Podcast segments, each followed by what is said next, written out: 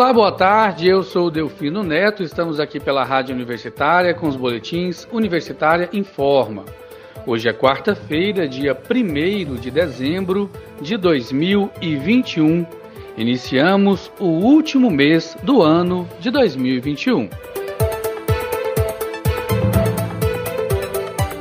Variante Omicron apresenta cinco principais sintomas da Covid-19 Descoberta na semana passada na África do Sul e classificada pela Organização Mundial da Saúde, OMS, como uma variante de preocupação, a Omicron chegou ao Brasil. A nova cepa foi identificada em São Paulo. O que se sabe até agora é que os sintomas da Omicron são diferentes da variante Delta a responsável pela maioria dos casos recentes da Covid-19 no Brasil e no mundo. A médica Angelique Kozik, que atendeu vários pacientes com a nova variante Omicron antes dela ser descoberta, percebeu uma mudança nos sintomas apresentados pelos doentes. Segundo ela, o que é que também é presidente da Associação Médica da África do Sul, os sintomas da Omicron relatados pelos pacientes foram cansaço, dores musculares, coceira na garganta ou garganta arranhando, febre baixa, isso em poucos casos, e tosse seca. De acordo com a médica, os sintomas da Omicron são mais parecidos com os da variante Beta. O cansaço foi o principal motivo que levou as pessoas a procurarem pela ajuda médica. Os sintomas mais comuns da Delta eram pulsação elevada, baixos níveis de oxigenação no sangue e perda de olfato e de paladar. Em Goiânia, a Secretaria Municipal de Saúde dá continuidade nesta quarta-feira, dia 1 a aplicação da dose de reforço da vacina contra a Covid-19 para a população em geral. Os imunizantes estão disponíveis em todas as 64 salas de vacinação, além do Clube da Caixa e do drive-thru do shopping Passeio das Águas. Aqueles que ainda não tenham completado os cinco meses da data listada abaixo podem comparecer aos postos assim que o prazo for atingido. O reforço segue sendo aplicado também para pessoas imunossuprimidas acima de 18 anos de idade, com intervalo mínimo de 28 dias da última dose, a segunda dose.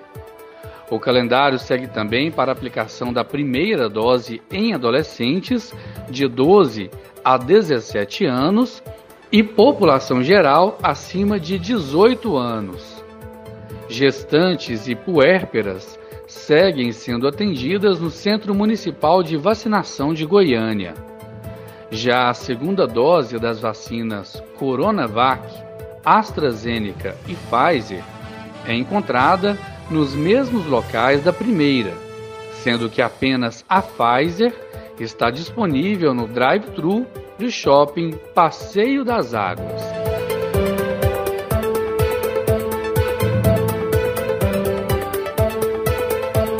Os casos de dengue e de zika caíram no Brasil, enquanto os casos de chikungunya cresceram em 2021, todos em comparação com o mesmo período do ano passado, 2020. Os dados do Ministério da Saúde foram apresentados durante o lançamento da campanha de combate à proliferação do mosquito Aedes aegypti pela Secretaria Municipal de Saúde de Goiânia. E o presidente Jair Bolsonaro filiou-se ao PL, Partido Liberal, na manhã desta terça-feira, dia 30, durante evento no Complexo Brasil 21, em Brasília. A pedido de Bolsonaro, a cerimônia no auditório foi reservada para pessoas próximas, diretores regionais do PL, ministros, filhos e amigos. Uma filiação como um casamento, segundo as próprias palavras de Jair Bolsonaro. Ele pretende ser candidato a presidente da República no ano que vem pelo PL. E o atual prédio da Assembleia Legislativa de Goiás, Alego, é alvo de disputas. Em 2022, a Assembleia Legislativa de Goiás vai inaugurar a sua nova sede, maior e mais moderna, no Parque Los Andes, nas proximidades da BR-153 e do estádio Serra Dourada. Mas a história da atual Casa Legislativa de Goiás é antiga. Ainda no governo Mauro Borges, o Poder Legislativo Estadual ganhou uma sede depois de passar por outros endereços, após a sua reabertura em 1947, fruto da transferência da cidade de Goiás, antiga capital do estado. Ela foi erguida no coração do Bosque dos Buritis, um edifício com traços arrojados, exemplo da arquitetura moderna da nova capital. Esse prédio, projetado por dois nomes de referência na arquitetura em Goiás, Eurico Calixto de Godói e Helder Rocha Lima, deixará no início do ano que vem, após 60 anos, deixará de ser o espaço de trabalho dos deputados estaduais e a sua destinação vem sendo há mais de um ano objeto de disputas, já que o imóvel pertence à Prefeitura de Goiânia e estava cedido durante todo esse tempo ao Legislativo Estadual. Em uma nota enviada, o prefeito de Goiânia, Rogério Cruz, afirma que nenhuma decisão foi tomada até o momento a respeito do prédio. Abre aspas. O prefeito tem recebido e avaliado sugestões para a utilização do local. No entanto, a destinação do prédio ainda não foi definida, o que deverá ocorrer quando o espaço estiver à disposição do município. Esse momento está cada vez mais próximo, segundo a assessoria de imprensa da Assembleia Legislativa de Goiás. Isso pode ocorrer já em fevereiro de 2022, quando está marcada a primeira sessão na nova sede da Assembleia Legislativa, no Parque Los Andes, perto do Paço Municipal de Goiânia.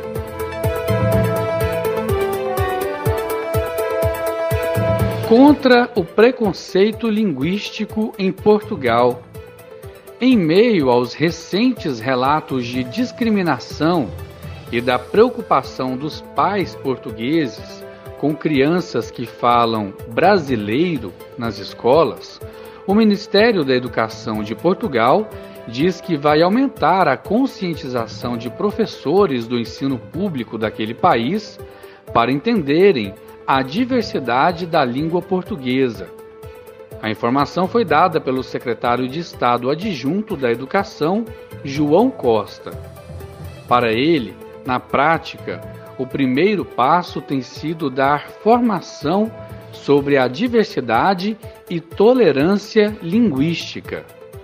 Este tem sido um foco da atuação do Ministério da Educação de Portugal, que já tem investido muito na formação de professores, mas talvez tenhamos que investir mais nesse tipo de ação, disse João Costa. Questionado se o envelhecimento do corpo docente diante do crescimento de estudantes brasileiros nas escolas e universidades portuguesas foi uma combinação para a qual Portugal não estava preparado, João Costa discordou, mas reconheceu que é o primeiro grande embate linguístico deste século nas salas de aula do país. Para ele, abre aspas, a diversidade nas escolas já dura vários anos, sobretudo após a descolonização. Recebemos muitos imigrantes de países africanos de língua portuguesa depois de uns 10, 15 anos para cá, houve grande imigração de brasileiros e acho que foi o primeiro confronto de alguns professores com aquilo dito dentro da mesma língua. Há professores que entendem que temos uma língua que é pluricêntrica, com diferentes normas, e há outros com os quais temos que trabalhar, explicou o ministro da Educação do país, João Costa. Para ele, esses professores mais resistentes têm a tendência de discriminar, humilhar e até reprovar alunos brasileiros. Os relatos são abundantes e se arrastam há vários anos, mas não chegam aos corredores do Ministério da Educação, afirmou o ministro. E com essa informação, chegamos ao fim do Boletim Universitário em Forma das 15 horas de hoje, quarta-feira, dia 1 de dezembro de 2021. Outras informações logo mais às 18 horas e 30 minutos. Fique ligado em nossa programação pelo rádio 870M, pelo site radio.fg.br e pelo aplicativo Minha UFG. Nós também estamos nas redes sociais. Siga arroba Rádio Universitária no Instagram e no Facebook. Eu sou Delfino Neto para a Rádio Universitária.